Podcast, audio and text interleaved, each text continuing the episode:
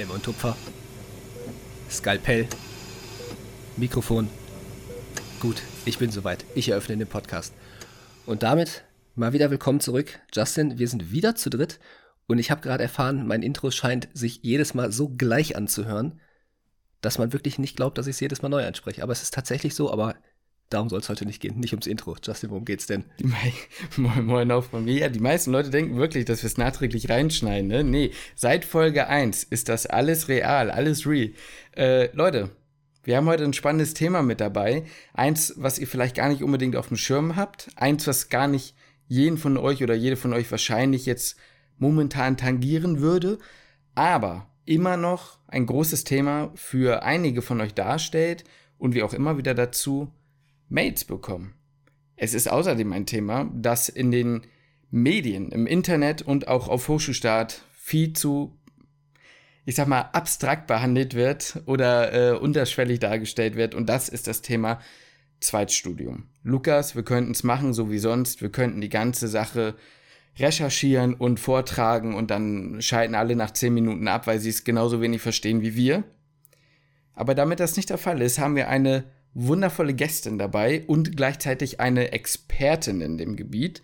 Und uns ist wichtig heute einmal, ich sag, wer jetzt auf YouTube guckt, sieht jetzt gerade die, den, den Blick, oh Gott, hoffentlich weiß, nein. Wir haben eine Expertin, ich sag da ganz selbstbewusst Expertin in dem Gebiet und wir möchten heute darüber sprechen. A, wie funktioniert das im Zweitstudium und, also für die Bewerbung im Zweitstudium und B, ähm, was sind Dinge, die man im Internet nicht finden kann, Erfahrung und ähm, möglicherweise Hürden, oder Fragen, die man sich stellen sollte, wenn man ein Erststudium bereits abgeschlossen hat und sich eventuell dafür entscheiden möchte, Humanmedizin noch hinten dran zu hängen. Deswegen, ja.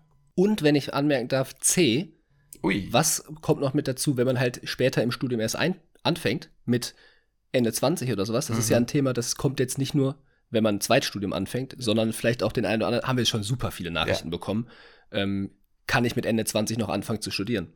Und welche Hürden gibt es da vielleicht halt noch oder was ist das für eine besondere Situation? Genau. Ich darf vorstellen, nach langer Einleitung, Antje, vielen Dank, dass du da bist. Stell dich doch gern kurz vor und dann kommen wir so ein bisschen ins Gespräch. Ähm, ja, hi, also ich bin Antje. Ihr habt mich ja schon wunderschön eingeleitet eigentlich. Hm. Ähm, ich studiere wie ihr im fünften Studienjahr Medizin und ähm, ja, wohne in der wunderschönen Hauptstadt an der Spree. Ähm, und ich bin Zweitstudentin. Genau. Ja. Das, was man dazu natürlich sagen muss, du hast als erstes Studium Mathematik studiert. Ja. Oder ja, ja ne? Ich wollte gerade sagen, denn die ganze Sache ist ja so, jetzt denken die meisten, und so habe ich auch immer reagiert, mein Gott, Mathematik wäre ich nie zu fähig gewesen und jetzt noch Humanmedizin, das ist ein Bummer. Aber, ja. ja, ähm, ja, also ich glaube, das ist tatsächlich eine Reaktion, die total häufig kommt, aber ich glaube, äh, das Mathestudium war jetzt auch nicht mehr Hexenwerk, als das Medizinstudium ist und ihr wisst, das ist keins, also ähm, ja. Aber so gut, ich möchte jetzt nicht zu sehr auf den Vergleich Mathestudium und Medizinstudium kommen, aber hast du nicht das Gefühl, dass man jetzt vielleicht im Mathestudium ein bisschen mehr verstehen muss als im Medizinstudium? Im Medizinstudium habe ich das Gefühl, das Klischee wird schon bedient, hier ist ein Telefonbuch und lern bis Donnerstag auswendig. Ähm, ja, also ich, ich, ich höre euch, ich verstehe, was ihr meint, aber ich glaube, dass ähm, es ist einfach eine ganz unterschiedliche Art zu studieren. Ne? Irgendwie in Mathe muss man einfach, man muss diese Denkweise lernen und das ist das, was einfach dann diese, diese Jahre tatsächlich auch braucht. Und ähm, Medizin ist einfach mehr Inhalt. Also man muss es auch so knallhart sagen, Mathe ist jetzt auch nicht so viel Inhalt tatsächlich. Also natürlich schon viel. Ja, im Laufe der Zeit kommt was zusammen, aber es ist weniger zum Auswendiglernen. Und ähm, es ist einfach dieses, dieses Verstehen lernen. Und ich glaube aber auch, hm, also weil das jetzt aufgekommen ist, ähm, dass, es wird so gerne gesagt, dass Medizin nur auswendig lernen ist. Und ich glaube, das stimmt nicht. Also jetzt im fünften Studienjahr kann ich jetzt sagen, das stimmt nicht. Ich denke, man kann mit auswendig lernen durchaus durchkommen, aber es ist mehr Nachdenken, als ich vorher erwartet habe. Also es ist schon auch ja eine bestimmte Denkweise, ne, die, mhm. die man lernt, wie man, wie man an, an ein Problem rangeht, sage ich mal. Ähm, ja. Sehe ich auch so. Ich, ich unterstütze dich. Das haben wir auch schon ein paar Mal gesagt. Also es kommt vor, aber gerade auch, finde ich, was ich finde, ohne jetzt das Thema zu weit zu öffnen, finde ich, dass im Humanmedizin schon so viele Dinge zusammenkommen. Man ist zwar nicht der krasseste Wissenschaftler oder die krasseste Wissenschaftlerin, aber man braucht schon so eine, so eine gewisse Ahnung von gewissen Wissenschaften, ähm, um manche Dinge zu verstehen. Man braucht aber den sozialen Aspekt, man braucht sehr viel quantitativ an Wissen, aber man, es geht auch nicht ohne fundierten Wissen und so weiter. Also da kommt schon eine ganze Menge zusammen. Eben, es so ist halt auch diese ne? Herangehensweise. Ne? Mhm, genau, total. Ja. Müssen wir mal eine Lanze für das Medizinstudium brechen. Der ist M doch nicht nur auswendig lernen. Müssen wir da Ich habe in meinem Leben viel auswendig gelernt, gerade in der Anatomie. Das ist dann doch viel auswendig lernen. Aber das macht auch Spaß. Aber gebe ich, gebe ich euch beiden recht. Aber darum soll es heute ja gar nicht so richtig gehen. Wir haben uns heute nämlich einer ganz anderen Wissenschaft gewidmet. Und zwar ja. das Zweitstudium. Wenn man da jetzt auf Hochschulstart landet, könnte man denken, das ist eine Wissenschaft, bis ich da mal in den Downloads überhaupt erstmal Informationen zum Zweitstudium gefunden habe, in der PDF, in den Downloads auf Seite 20 bis 29. Dann bin ich nach dem Durchlesen immer noch nicht so richtig viel schlauer. Deswegen Antje, bist du ja dabei. Du hast dich da durchgewuselt und wir können uns heute durch das Verfahren vielleicht mal alle so zusammen so ein bisschen durchwuseln, dass für diejenigen mal so ein bisschen Licht ins Dunkel kommt, die sich dem Ganzen auch widmen möchten. Richtig. Ja, genau. Also ähm, es ist ja, vielleicht sollten wir damit anfangen, wann ist es überhaupt ein Zweitstudium? Ja, weil ich glaube, das ist ja so ein, so ein toller Begriff und ja. ähm, ähm also Hochschulstaat definiert das so nach einem abgeschlossenen Erststudium. So, dann, ähm, das heißt aber im Prinzip eigentlich, sobald ich meinen Bachelor in antiker Philosophie gemacht habe und es dann versuche, äh, mich jetzt äh, nochmal für Medizin zu bewerben, selbst wenn man ein Abi von 1,0 hatte, bewirbt man sich dann über diesen Zweitstudientrack. Also ähm, das heißt, das ist, das ist was, was viele, glaube ich, gar nicht so richtig auf dem Schirm haben. Man macht erstmal was anderes, weil man sich doch nicht sicher ist, weil man vielleicht doch nochmal überlegt. Und sobald man aber etwas abschließt, und es geht ja inzwischen mit dem Bachelor, ähm, ich bin so alt, dass ich auch noch Diplom kenne, ähm, dann, dann ist man halt schon äh, beim Zweitstudium und dann kann man sein Abi vielleicht gar nicht mehr benutzen. Und dann sollte man sich, glaube ich, vorher überlegen, ob das wirklich so eine gute Idee ist. Ähm, ja. Mit dem das, ja, das ist eine sehr gute, sehr gute Anmerkung, weil ich kriege immer wieder die Frage, wie denn das dann mit den Quoten? Jeder kennt ja die Abiturbestenquote, ADH, ZDQ. Wo sind denn da Zweitstudienbewerber oder BewerberInnen sozusagen einzuordnen? Und die sind da schon gar nicht mehr drin. Na, da bist du ja dann nochmal auf einem anderen Zweig. Genau, das muss man erstmal verstehen. Quote. Ich glaube, genauso genau. wie die ähm, Bewerber über die Bundeswehr, die sind ja auch so ihre eigene Quote und so ist auch Zweitstudium ist eine eigene Quote. Genau. Es gibt so ein paar Ausnahmen für manche Studiengänge, zum Beispiel bei den Rechtswissenschaften. Für die Leute, die jetzt von euch Jura studiert haben, für euch gilt quasi auch schon nach der ersten Staatsprüfung oder nach dem ersten Staatsexamen. Da geht das wohl dann auch schon. Aber da müsstet ihr euch dann wirklich am besten im individuellen Fall nochmal bei Hochschulstaat auch informieren. Aber sonst ist das, was Antje gesagt hat, ähm, schon sehr richtig. An der Stelle, ja, willst du genau, was, was, was auch noch wichtig hm. ist, ist sozusagen, ähm, es gilt, ob man das Studium zum Zeitpunkt der Bewerbung abgeschlossen hat. Also es gibt mhm. einige, die das so machen, ne? die studieren irgendwie bis ins dritte Jahr, haben die Bachelorarbeit noch nicht fertig, bewerben sich dann, dann geht es noch mit dem Abi, geben dann die Bachelorarbeit äh, ab und die sind dann sozusagen auch fertig, wenn sie mit dem Medizinstudium anfangen, aber es zählt der Zeitpunkt der Bewerbung. Das heißt ja. Das ist einmal das System Hops genommen.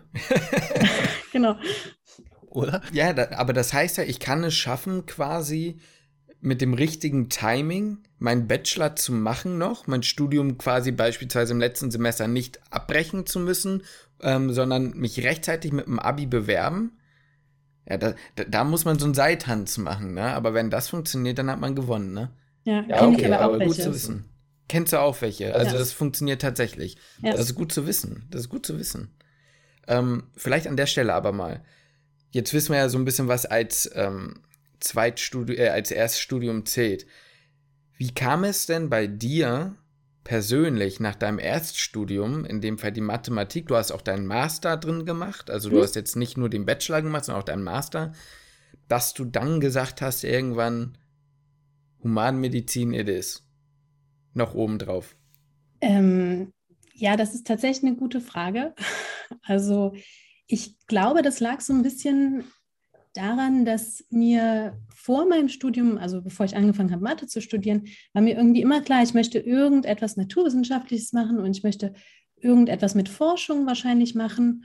Und ähm, dann hat sich Mathe einfach angeboten. Also ich war darin jetzt auch nicht schlecht und äh, dachte mir, gut, das kannst du immer gebrauchen. So, und dann habe ich das angefangen und fand das auch immer ganz gut und wusste aber nie, was ich damit machen möchte, konkret. Und dann bin ich so durch den Bachelor durch und dann habe ich einen schönen Masterplatz bekommen. Dann war ich irgendwie am Ende des Masters, wusste immer noch nicht so richtig, was ich damit machen möchte. Ähm, habe dann eine Promotionsstelle, eine sehr gute auch angeboten bekommen. Ähm, habe das dann halt auch angefangen und gemacht und es hat auch total Spaß gemacht. Also das Team war toll, mein Doktorvater ist toll ähm, und dann gab es aber diesen Moment, dass ich dann doch da saß und dachte, aber jetzt muss ich wirklich mal überlegen. Also ansonsten fange ich jetzt hier noch einen Postdoc an und weiß eigentlich mhm. immer noch nicht, was ich damit möchte. Ja. Und die Forschung, die ich zu dem Zeitpunkt gemacht habe, die hat mir auch Spaß gemacht, aber es war mir auch klar, dass ich das nicht mein ganzes Leben lang machen kann. Also dass ich da, dass es noch fünf Jahre Spaß macht, aber dass ich irgendwann etwas brauche, was ein bisschen mehr Sinn ergibt vielleicht. Also das klingt so mhm. doof. Aber nee, es klingt gar nicht doof. Aber das, das war es auch. Also ein bisschen mehr, wo ich das Gefühl habe, ich schreibe nicht nur Paper für Leute, die dann Paper für mich schreiben und es interessiert niemanden, was wir in unserem Elfenbeinturm machen, sondern mhm. ein bisschen konkreter. Und ähm, dann, ja, und dann habe ich überlegt, ne, wie ich ein bisschen meine Richtung wechseln kann. Also nicht wechseln, sondern eher so ein bisschen, ja, ein bisschen, ein bisschen Dinge, das Gleis wechseln, vielleicht ja. so ein bisschen. Und ähm, hatte mich dann zufällig mit meinem Nachbarn unterhalten, äh, der Epidemiologe ähm, mhm. war. Und äh, ich fand es total interessant, was er gemacht hat. Und ich habe vorher auf Netzwerken gearbeitet, also Verkehrsnetzwerke und dann diese, diese epidemiologischen Netzwerke sieht ja eigentlich ganz ähnlich aus. Da kann man mhm. sicher irgendwas machen. Und dann bin ich da irgendwie äh, in das Interesse ähm, Medizin tatsächlich darüber gekommen. Crazy.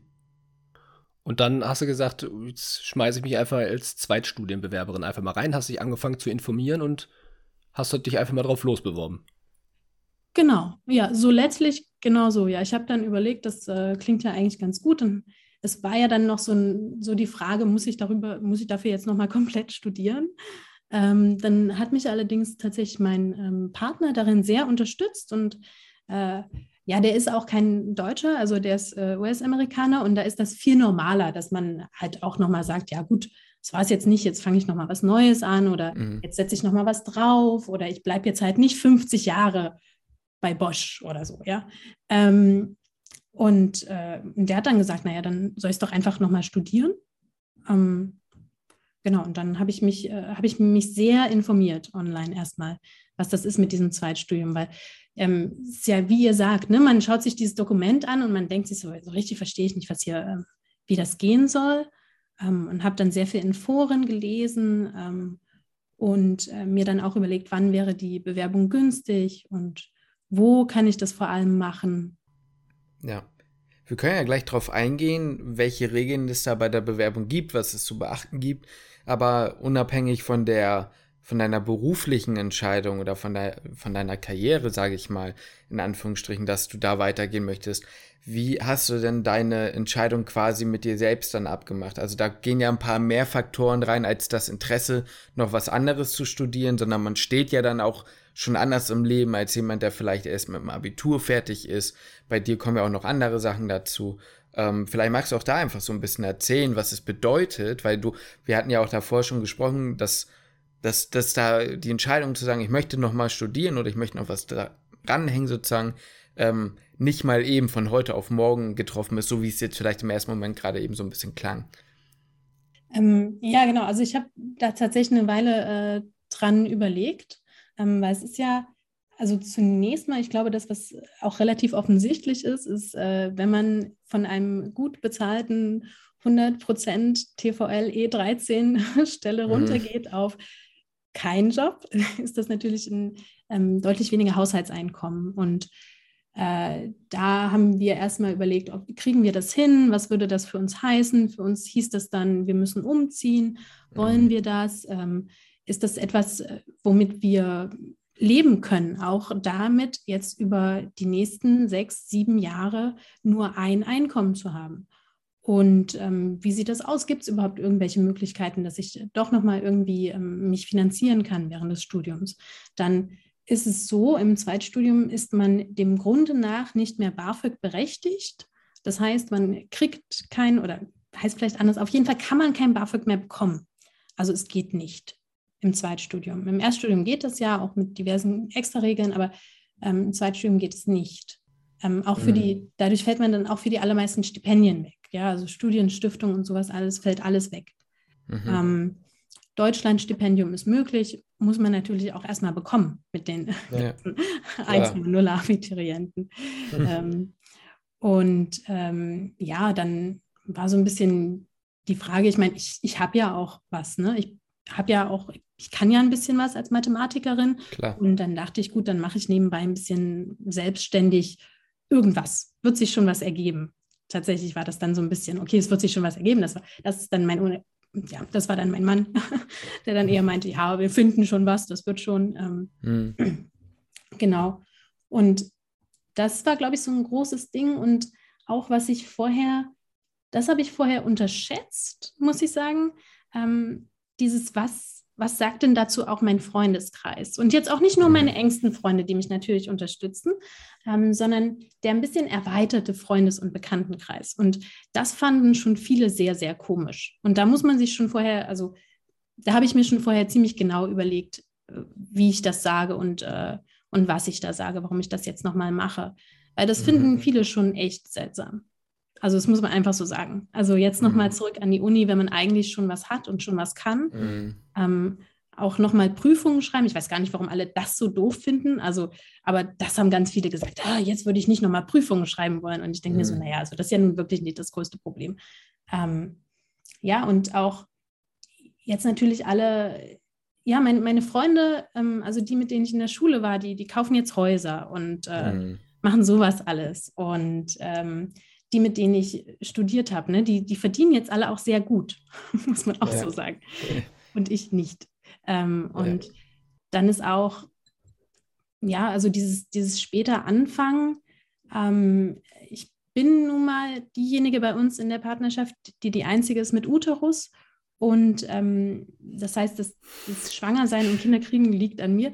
Ja, du lachst, es ist aber so. Nein, es war einfach nur, du hast es gerade so fachlich unglaublich akkurat ausgedrückt. Und das war einfach in dem, in dem Kontext einfach gerade, hat mich gerade zum Schmunzeln gebracht. Aber du hast total recht. Und du bist ja auch in das Zweitstudium bereits als Mutter gegangen. Das müsste man vielleicht auch nochmal dazu sagen. Das kommt ja vielleicht auch nochmal mit rein in so eine Entscheidung, ne?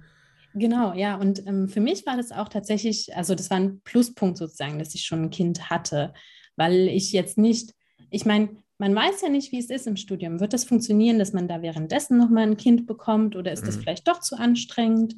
Ähm, und würde ich dann ansonsten in der Assistenzarztzeit mit Ende 30 vielleicht anfangen wollen mit der Familienplanung? Weiß ich jetzt auch nicht.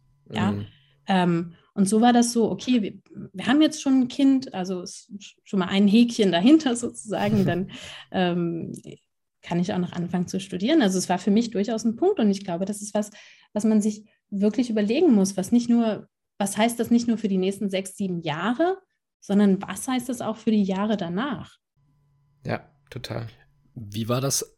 Ja, hast du dir auch überlegt, dass du jetzt ich sag mal, dann eher zu den Älteren im Studium gehörst? Hast du dir darüber auch vorher drüber Gedanken gemacht oder war dir das eigentlich erstmal relativ egal? Weil das ist ja dann doch, mhm. ich habe auch das Gefühl, ich weiß nicht, ob das so ist, aber vielleicht ist das nur mein Gefühl, aber ich habe das Gefühl, dass die Studienanfänger ja auch noch jünger werden. Also es kommt ja auch mhm. dadurch, dass man früher Abitur machen kann mhm. und dass man teilweise schon mit, mit 17-Jährigen studiert. Ich glaube, ja. die jüngste damals bei uns war, ich glaube, war, war, die nicht sogar 16 oder so? Ich weiß nicht. Ich habe letztens tatsächlich eine meiner Formulatur kennengelernt, die war im fünften, nee, im vierten oder fünften Studienjahr und die war 16.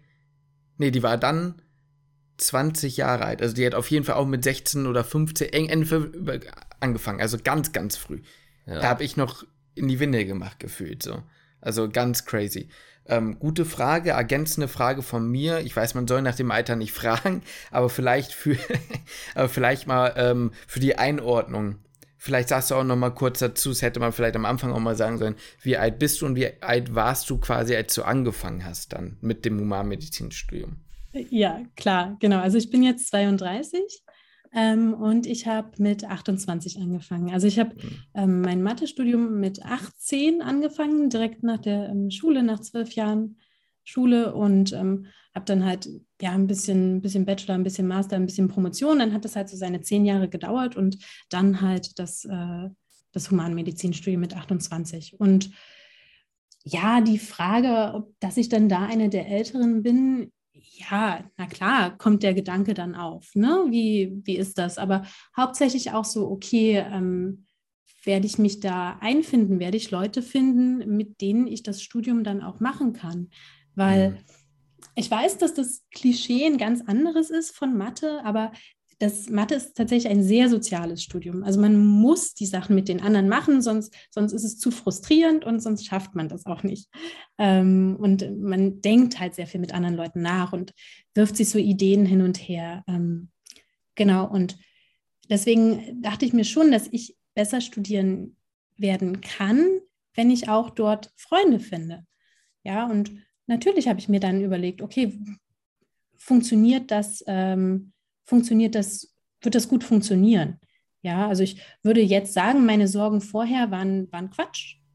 Mhm. so muss man echt so sagen. Ne? Es, äh, ich habe ich hab Freunde gefunden, die ähm, sowohl in meinem eigenen Alter sind, als auch welche, die jünger sind.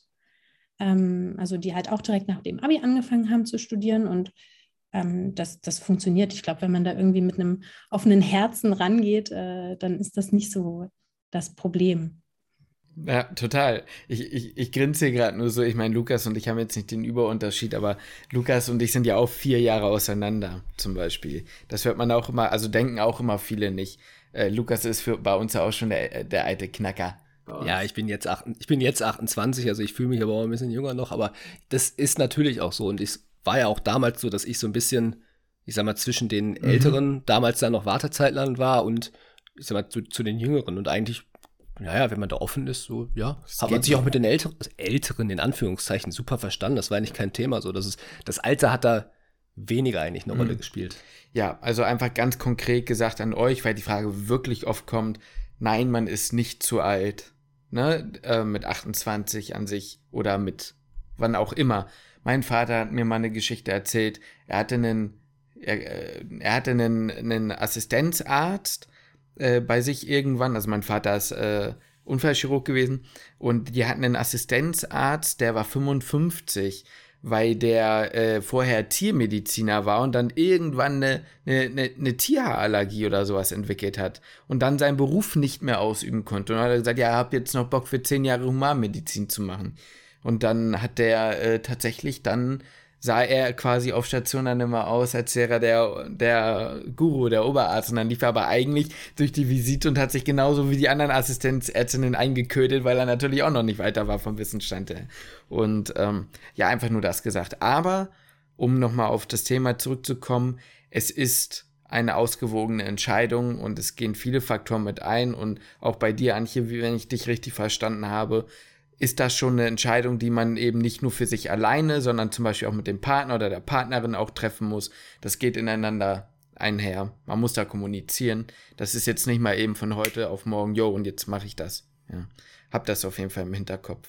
Ja, ich, ich glaube, dieses, äh, dieses Kommunizieren ist ganz, ganz wichtig. Und ich glaube, mhm. es ist auch, ähm, natürlich möchte da keiner drüber nachdenken, aber ich, man muss sich auch überlegen, wie wird das konkret für uns aussehen. Also wir haben uns wirklich ähm, hingesetzt, ähm, genauso wie wir das auch gemacht haben, bevor wir ein Kind bekommen haben und uns mhm. genau überlegt, ähm, was passiert in dem und dem Fall. Und wir haben uns auch Gedanken darüber gemacht, was wäre denn, ähm, wenn wir jetzt in zwei, drei Jahren beschließen, wir, wir, wir wollen nicht mehr unseren Lebensweg gemeinsam gehen.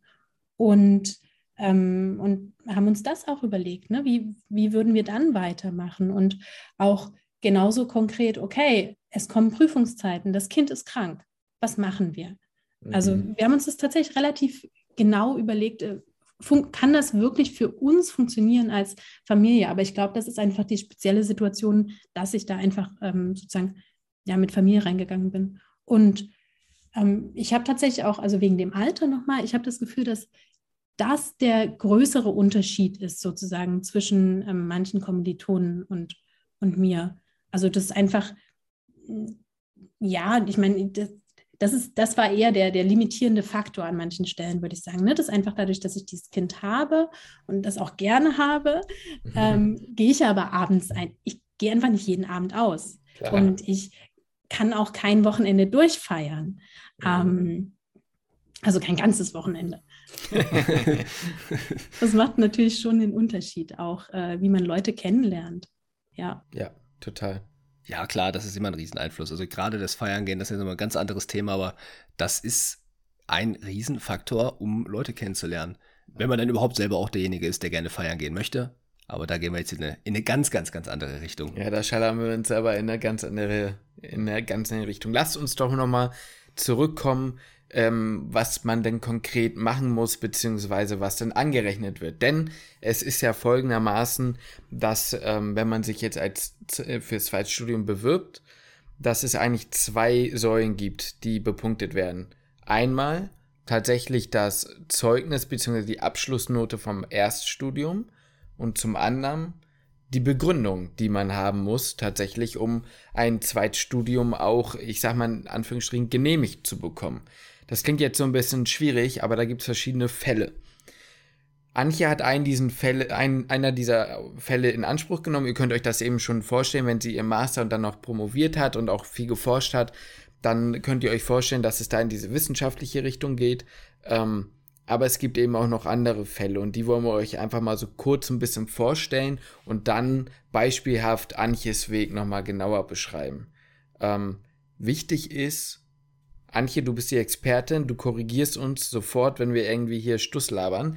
Ähm, ja, ähm, wichtig ist, dass irgendwie eine Note beziehungsweise eine Punktzahl oder irgendwas auf so einer beglaubigten Kopie von diesem Erststudium zu sehen ist. Es gibt zum Beispiel, glaube ich, für Humanmedizin oder sowas, äh, bei den Staatsexamina ist das meiner Meinung nach wohl nicht immer einsehbar. Da muss man sich dann nochmal drum kümmern, irgendwie ein Äquivalent oder eine Umrechnung oder sowas äh, durchzuführen, aber in den normalen, normalen anderen Studiengängen ist das meistens umrechenbar und dann kriegt man eben für diese Note, also beispielsweise, ich habe es mir hier aufgeschrieben, ausgezeichnet, gut und was auch immer, kriegt man dann einen Punktesatz. Ja, dann hat man die eine Punktzahl und dann kriegt man nochmal eine Punktzahl für die Begründung. Und die werden zusammenaddiert und dann gibt es eine Messzahl, die du bekommst als Bewerber oder Bewerberin und dann wird eben aufgelistet. Und wenn es dann äh, dazu kommen sollte, dass eben äh, irgendwie mehrere BewerberInnen die gleiche Punktzahl haben, dann gelten nachrangige Kriterien, wie beispielsweise das Absolvieren eines Dienstes. Äh, ja, und wenn das dann auch nicht funktioniert, dann wird gelost. Dann kommt, dann kommt irgendjemand in den Lostopf und zieht einen raus, keine Ahnung. Wahrscheinlich wird das irgendwie über einen Algorithmus dann ausgelöst. Aber ich stelle mir das dann immer vor, da sind dann so ein paar Leute bei Hochschulstart, die fragen, na, wie wir mal zittern lassen. Und dann kommt da so eine riesen Turbula und dann lesen sie mit Tribute von Panem vor. Weißt das ist dann wieder in der Champions League in der Auslosung, wo der diese Kugeln zieht. Und dann Bayern Munich. ja, genau. Ähm, aber so ungefähr läuft der ganze äh, Dingens ab. Also auch nochmal an der Stelle einen Dienst, also irgendeinen anerkannten Dienst äh, zu machen, wenn irgendwie mal möglich, ist, glaube ich, nie verkehrt, weil der zählt auch als nachrangiges Kriterium nicht nur bei der Zweitschulenbewerbung, sondern generell bei der Bewerbung. Wenn du auf einem Rangplatz, ja? Ja, das, das mit diesem Dienst, das wusste ich nicht, das habe ich auch, äh, also das wusste ich erst lange nicht. Ähm, hm. Kindererziehung zählt auch dazu, also Elternzeit Richtig. nehmen. Das Richtig. zählt dazu. Ähm, das äh, hat, glaube ich, das äh, kam bei mir dazu, ja. Genau, und das, das und auch das und auch das Pflegen von Angehörigen mhm. über drei Jahre oder sowas, glaube ich auch. Das zählt tatsächlich auch als Dienst. Äh, ja, genau. Und das dann als, als nachrangiges Kriterium. Genau. Das sind natürlich jetzt Ausnahmefälle, aber es soll ja vorkommen. Und am Ende macht es vielleicht den Unterschied, wer weiß, ne?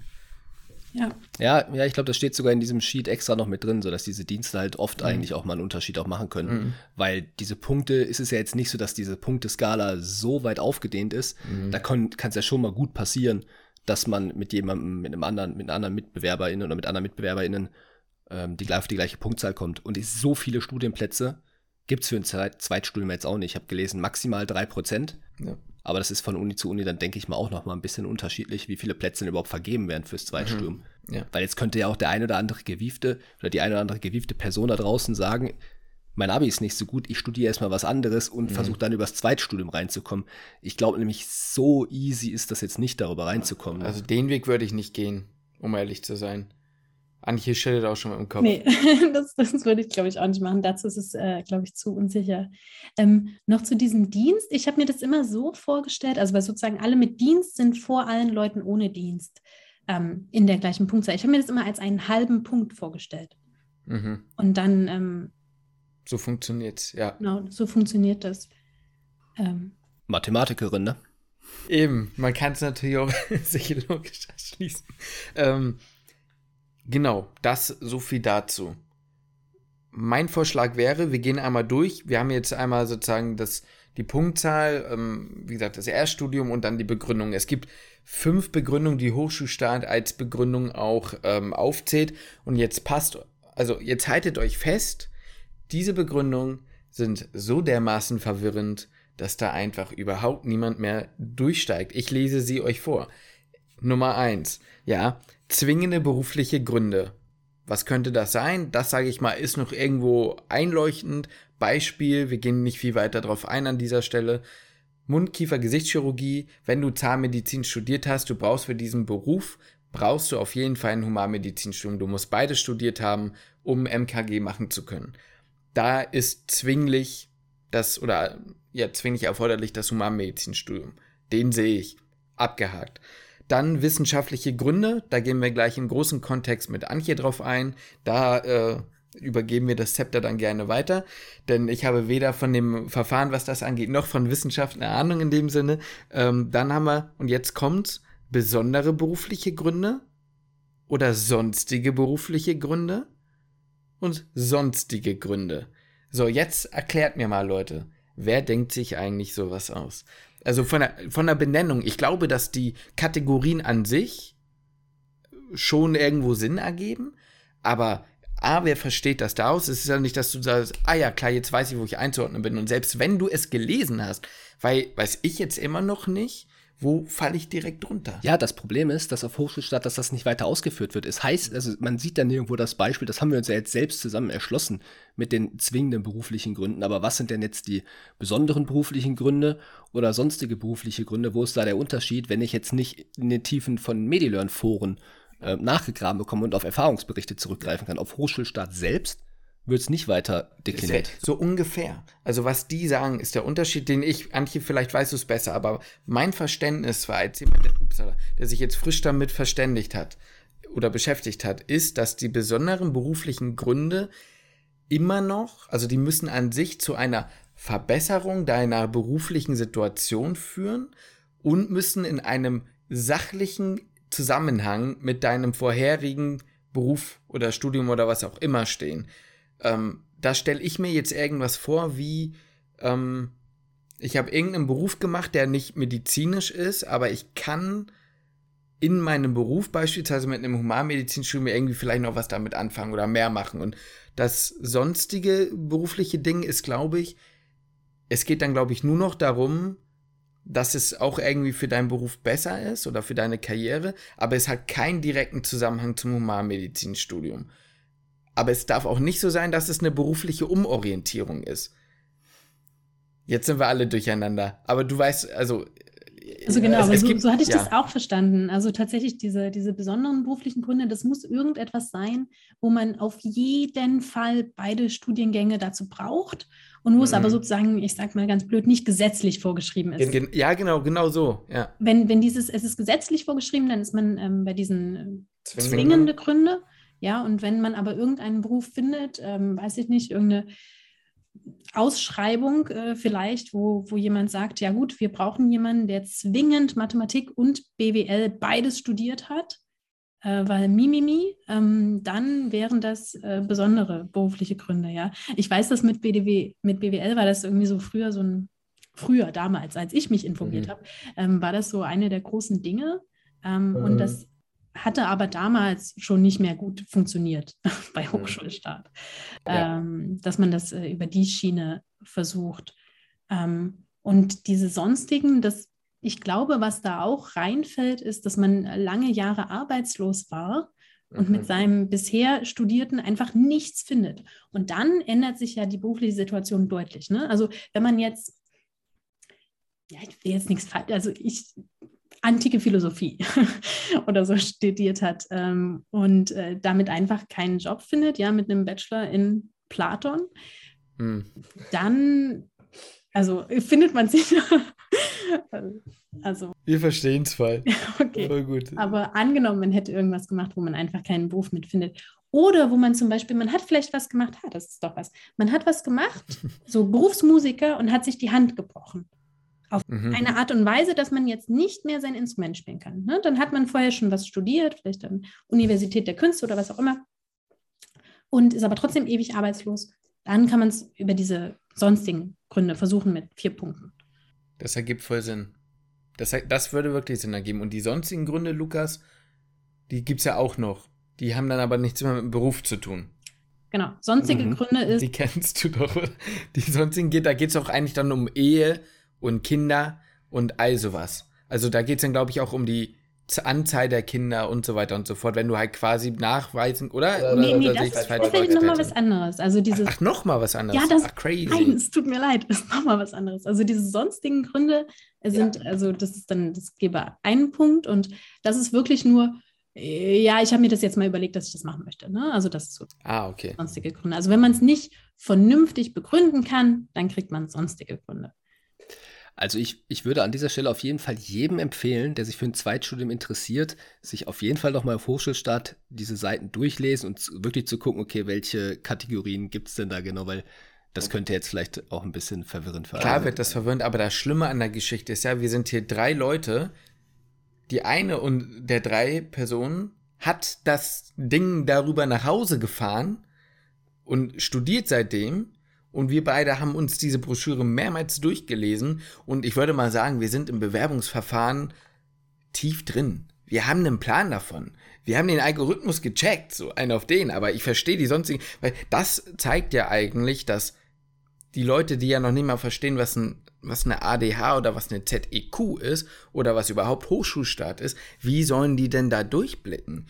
Na gut, ich vielleicht muss man dazu sagen, dass Leute, die zum Zweitstudium kommen, möglicherweise schon etwas reifer sind und schon ein bisschen weiter sind und sich selber ganz gut auch nachrecherchieren können, weil ich oft auch immer wieder das Gefühl habe, dass wir viele junge Leute haben, die genauso wie ich damals, muss ich fairerweise sagen, extrem lost waren, was die Studienbewerbung angeht. Mama Kuss, ich sag dir immer noch, ich widme dir die Hälfte meines Humanmedizin-Studienplatzes. Ja, aber, aber ich weiß, ich, ich sehe voll, was du meinst mit der, man ist vielleicht ein bisschen älter, man hat schon Studium abgeschlossen, ne, man hat durch, durch das Studium eine gewisse Reife vielleicht schon, schon bekommen oder einfach erlangt.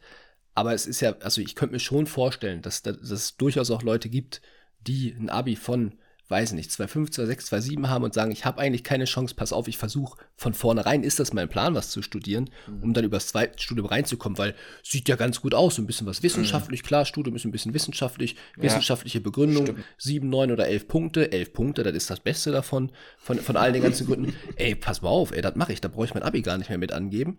Mhm. Ab dafür, ich gebe ich geb in meinem Studium richtig Gas, ja, hol mir eine 1, dann kriege ich darüber 4 Punkte, wissenschaftliche Gründe, nochmal 11 Punkte, Arme heben, Mund abputzen, rein im Medizinstudium. ja, du hast total recht. Da muss man echt aufpassen. Das stimmt. Voll. Wobei kann ja auch äh, funktionieren, ne? Also ich kann mir auch vorstellen, dass es auch mal funktioniert, aber ich würde halt nicht damit planen. Ja. Also, da, ja, ja. Ich glaube, da sind mittlerweile die Chancen sogar größer, ähm, mit einem relativ bescheidenen Abi, aber einem sehr guten TMS, den man mittlerweile wiederholen kann plus einen FSJ, plus irgendwie sowas, Abfahrt. Ich glaube, da bist du besser mit bedient, als ähm, dann drei Jahre vielleicht auch möglicherweise etwas zu studieren, was die, also wenn man wirklich diesen Gedanken hat, worauf du vielleicht auch gar nicht so böge hast, um dann die Mini-Wahrscheinlichkeit zu nehmen, dass es darüber klappt, nachdem wir hier äh, Antje am Start haben, die das Ding eigentlich durchgespielt hat und sagt, jo, ist schwierig, aber würde ich mir überlegen, würde ich mir gut überlegen. Also an die Leute, Ne? Überlegt euch das gut. Aber komm, Antje, jetzt erzähl doch mal weiter. Du hast dir jetzt überlegt, du suchst dir einen wissenschaftlichen Grund für das Zweitstudium.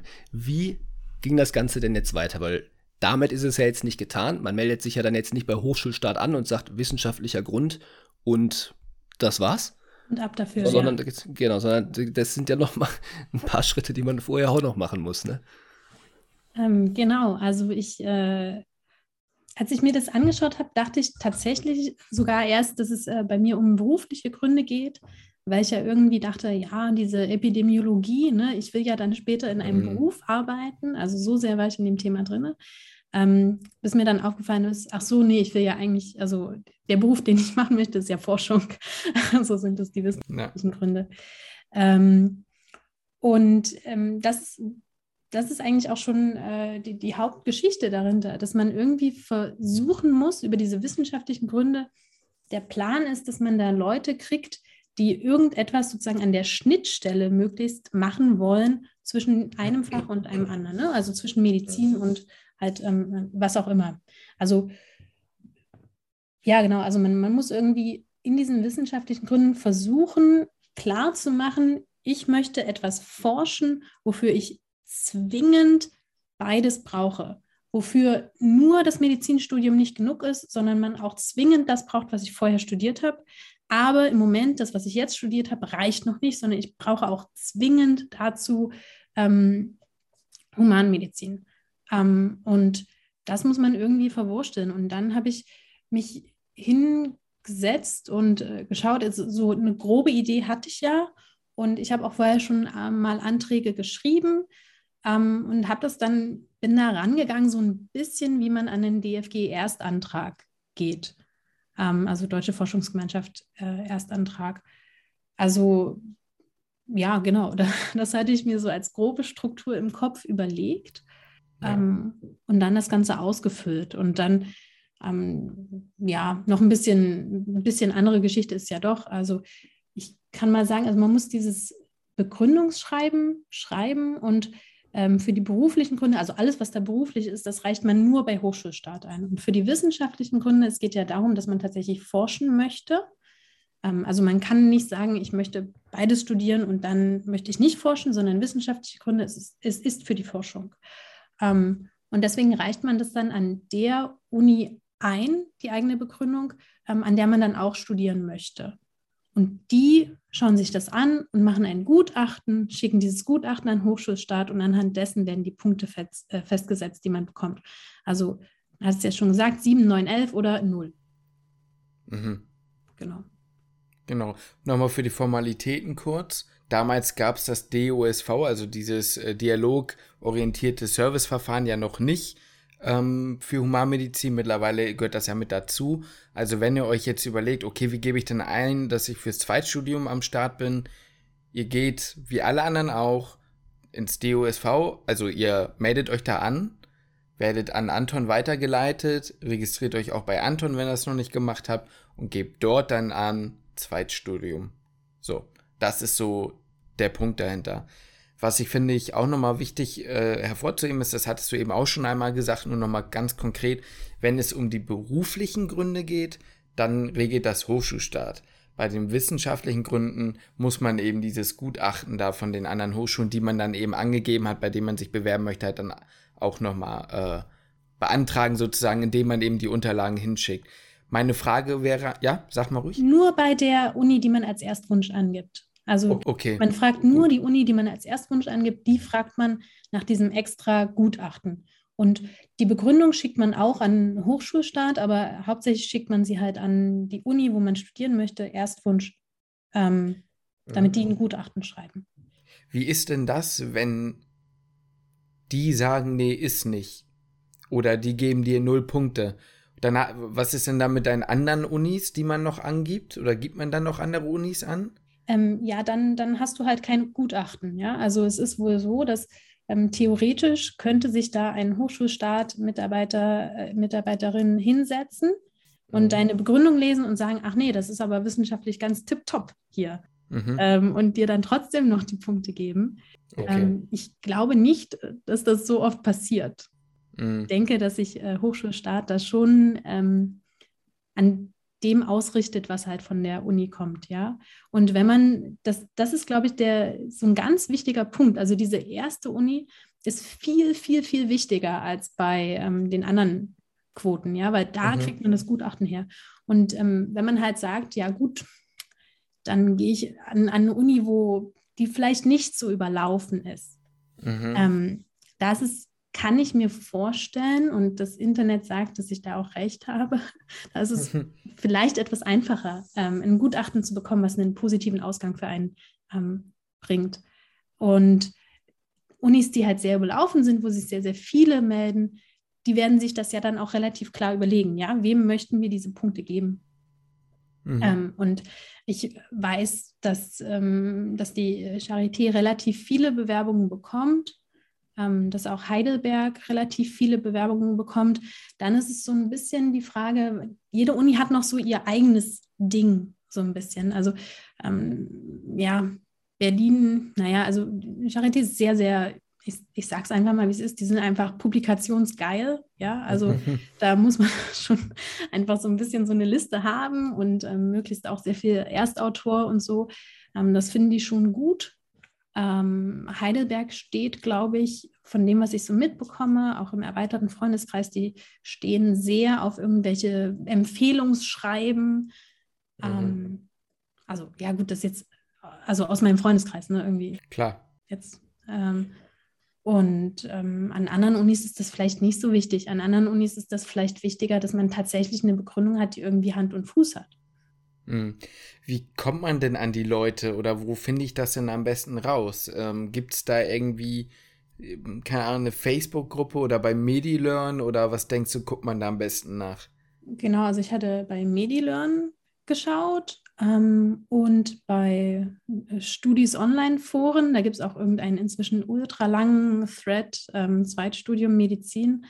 Ähm, da steht auch sehr viel drin zwischendurch. Also vieles ist natürlich auch inzwischen sehr alt, weil ich glaube, der ist mhm. irgendwie über zehn Jahre alt oder so. Ja, okay. Mhm. Ähm, ja, und dann einfach wirklich ein bisschen, ich habe es auch so gemacht, ich habe einfach dann in meinem Freundeskreis auch erzählt, so das ist die Sache, die ich mir gerade überlege und man kennt eigentlich immer irgendjemanden, der jemanden kennt. Ja.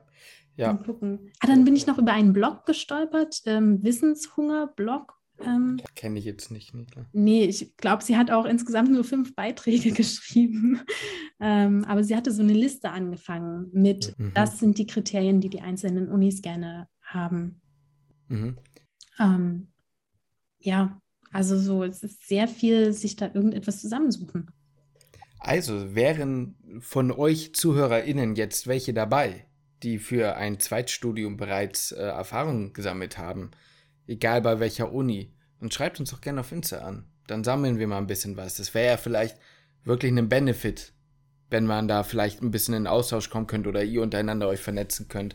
Wenn was dabei ist, dann schreibt uns gerne auf Insta oder Lukas an unsere Mail küchenmedizin.gmx.de, Küche mit UE. So und nämlich. auch diejenigen, die sich für, da, anders, äh, für ein Zweitstudium interessieren, können sich dann dementsprechend dann auch bei uns melden. Vielleicht haben wir dann ja ein paar Informationen, genau. weil wir müssen ja natürlich auch ein bisschen spreaden, die Infos. Ja. Ähm, genau. Vielleicht, wenn ihr euch dafür interessiert, schreibt uns mal an. Vielleicht haben wir da dann vielleicht ein paar wertvolle Infos dann für euch, wenn sich bei uns welche gemeldet haben. Würde mich abholen. Würde ich cool finden.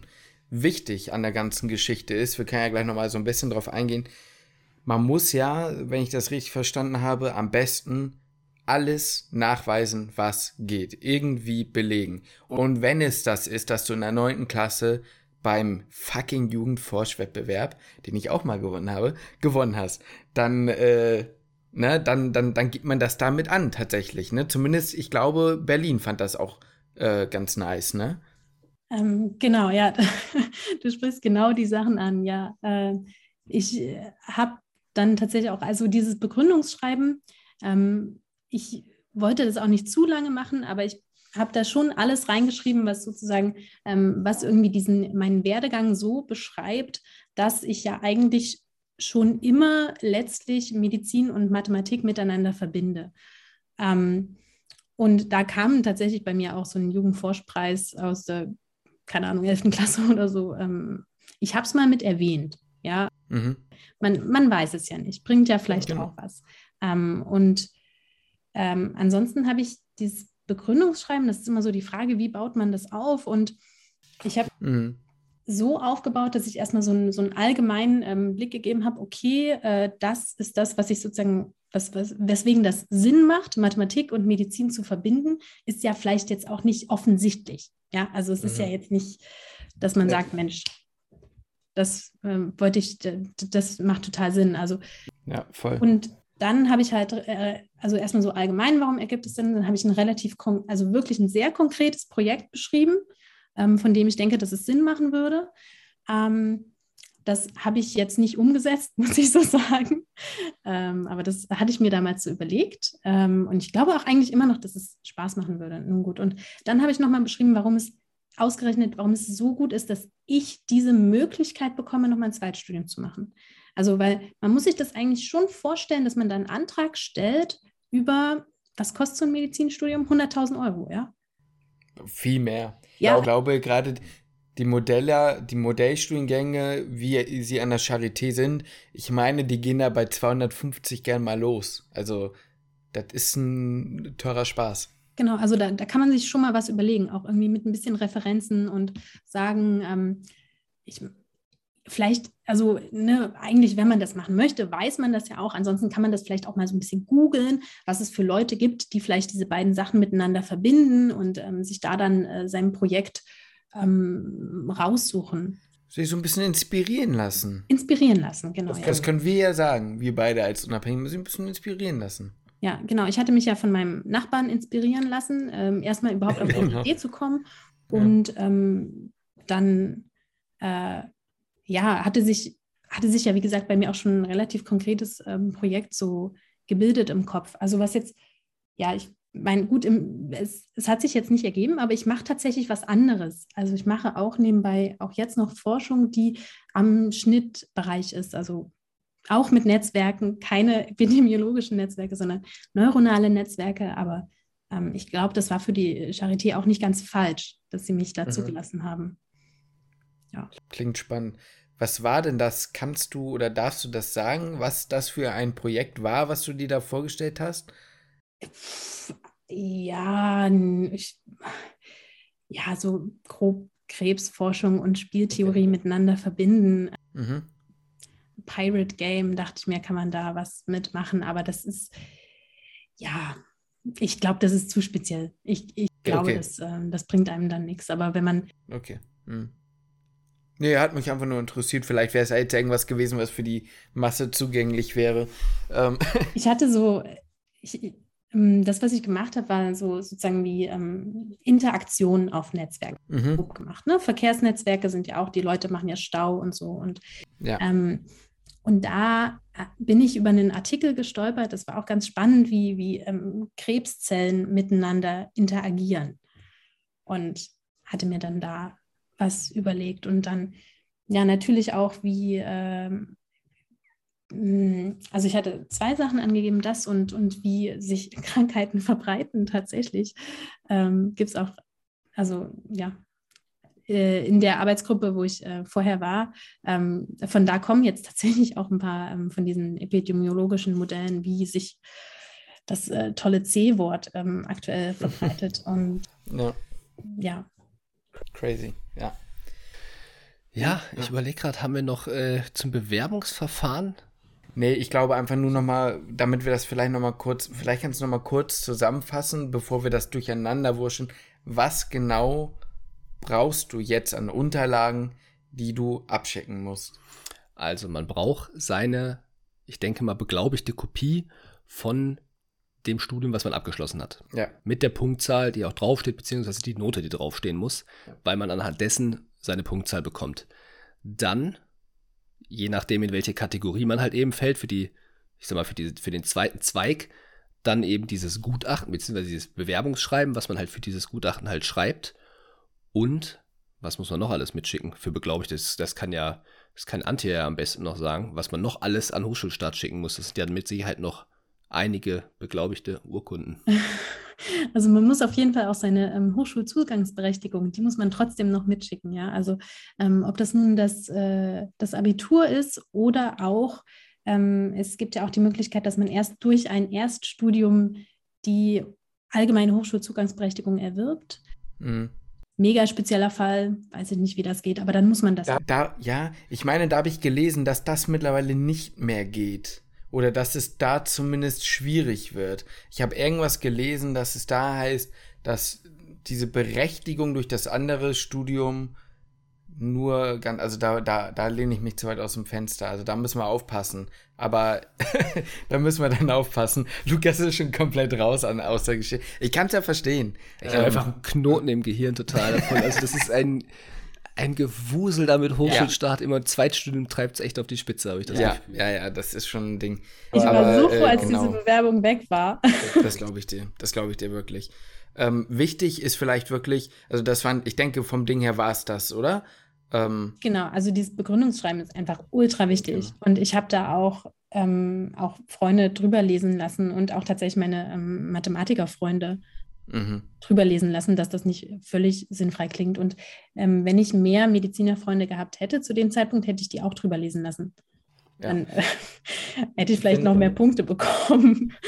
Möglicherweise. Ich finde, was aber auch noch wichtig dazu zu sagen ist, ähm, ist einmal, es gibt zum Beispiel bei der Charité jetzt für den konkreten Fall auch nochmal ein ähm, Antragsformular sozusagen, dass man sich angucken kann, was man auch ausfüllt. Das ist sozusagen der Antrag für die Erstellung des Gutachtens, wenn ich das richtig verstanden habe. Also du musst sozusagen, du schickst nicht einfach was hin oder machen die das, sondern du musst halt diesen Antrag. Und auf diesem Antrag steht auch nochmal für die verschiedenen Punkte drauf, was dafür zum Beispiel wichtig ist. Also für die elf Punkte beispielsweise brauchst du halt auch ein Projekt, was für die Gesellschaft von besonderem Interesse ist und was mit ausgezeichneten Leistungen nachgewiesen werden kann und so weiter und so fort.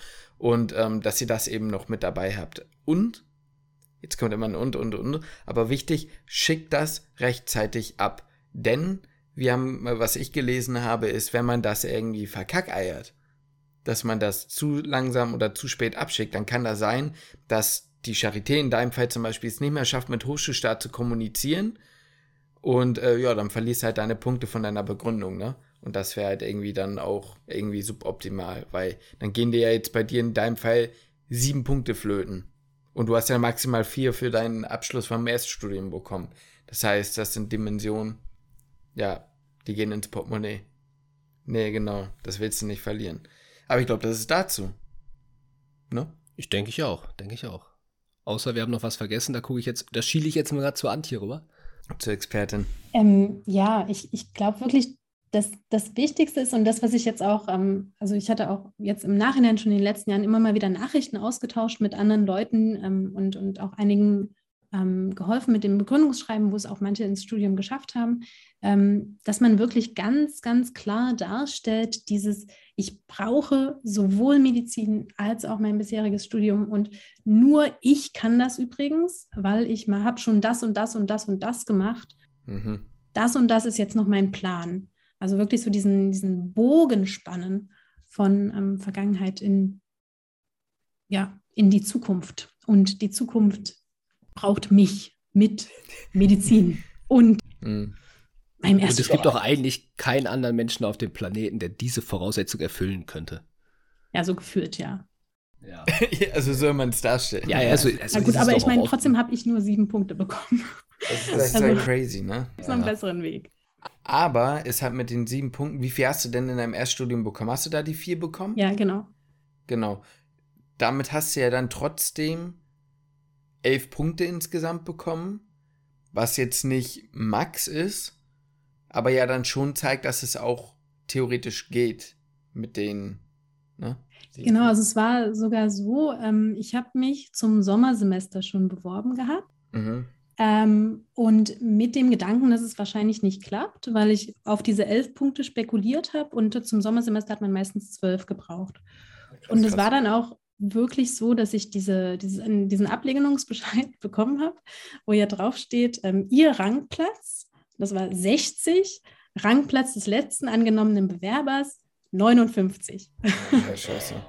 Und dann bist du nachgerückt, oder wie? Äh, nee, ich bin nicht nachgerückt. Das, also, damals gab es noch keinen Nachrücker. Also diese 60, das war auch, also 59, das war auch für ganz Deutschland. Mhm. Ja, das System ist jetzt ein bisschen anders. Es geht mhm. wirklich pro Uni.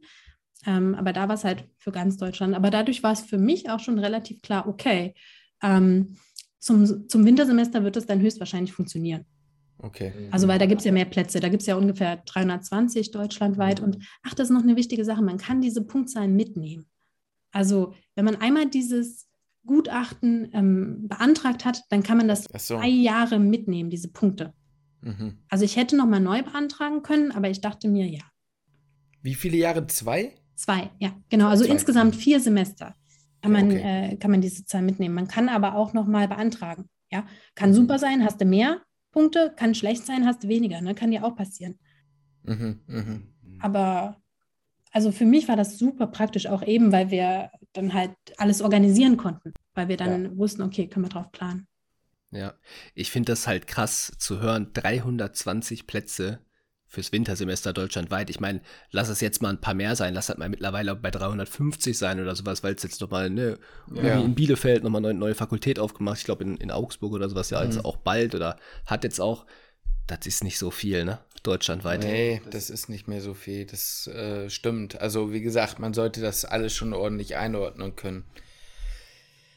Ich sage dir jedes Mal, Lukas.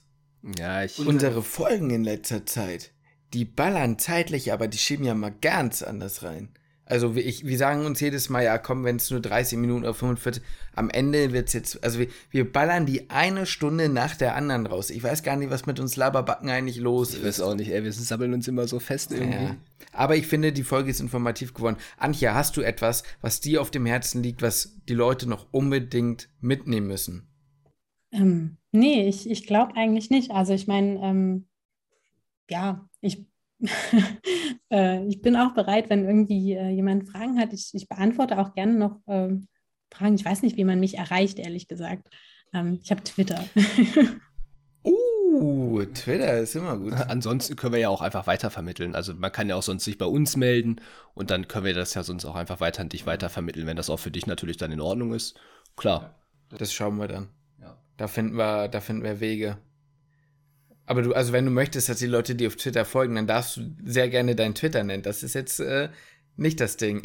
Also ich glaube nicht, dass viele von unseren äh, Leuten Twitter benutzen, aber äh, du darfst es trotzdem gerne nennen und wir verlinken es auch sehr gerne in der Beschreibung natürlich.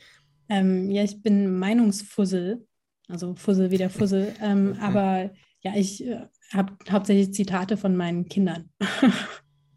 cool. Apropos Kind. Leute, lasst uns wissen, wie ihr die Folge fand. Ich fand, du warst ein sehr angenehmer Gast bzw. Gästin. Mir hat sehr viel Spaß gemacht. Ja. Es kommt ja auch immer mal wieder die Frage auf, studieren mit Kind. How is it possible? So, deswegen, vielleicht, Antje, wenn du nochmal Bock hast, irgendwann demnächst, ähm, Teil 2 deiner Erfahrung, wenn du magst. Ja, genau. Also das habe ich auch gemacht. Äh, mit Kind angefangen, zwischendurch schwanger gewesen schwanger Formulatur, stillen Formulatur und ähm, es war eigentlich auch alles schön. Siehst du, ja, das können wir eigentlich auch gerne mal. Das könnte man nämlich auch nochmal ja. überlegen. Aber ich würde sagen, wir lassen es dann erstmal für heute sein. Mhm. Antje, vielen, vielen Dank, dass du dir die Zeit genommen hast. Auch wenn wir natürlich zwischenzeitlich alle uns mal so im, also im Wald so ein bisschen verirrt haben. Ich glaube, dass vieles klarer geworden ist, dass Leute einen guten Überblick bekommen haben. Und wie gesagt, meldet euch bei uns. Und äh, ja, vielen Dank. Es war mir ein inneres Blumenpflücken. Da siehst du mal. Ja, das ist schön. Das sind eigentlich immer meine Abschlüsse. Ja, genau. Aber da freue ich mich so. Oh, dann Nein, gar Feuerwerk. oh. Also Antje, es war mir ein inneres Blumenpflücken mal wieder heute mit dir. Justin, mit dir ist es jedes Mal wirklich, also da geht mir jedes Mal das Herz auf, wenn wir hier zusammensitzen. Eigentlich bleibt mir nichts anderes übrig, als mich wie immer bei euch beiden zu bedanken und zu sagen, ich schließe den Podcast.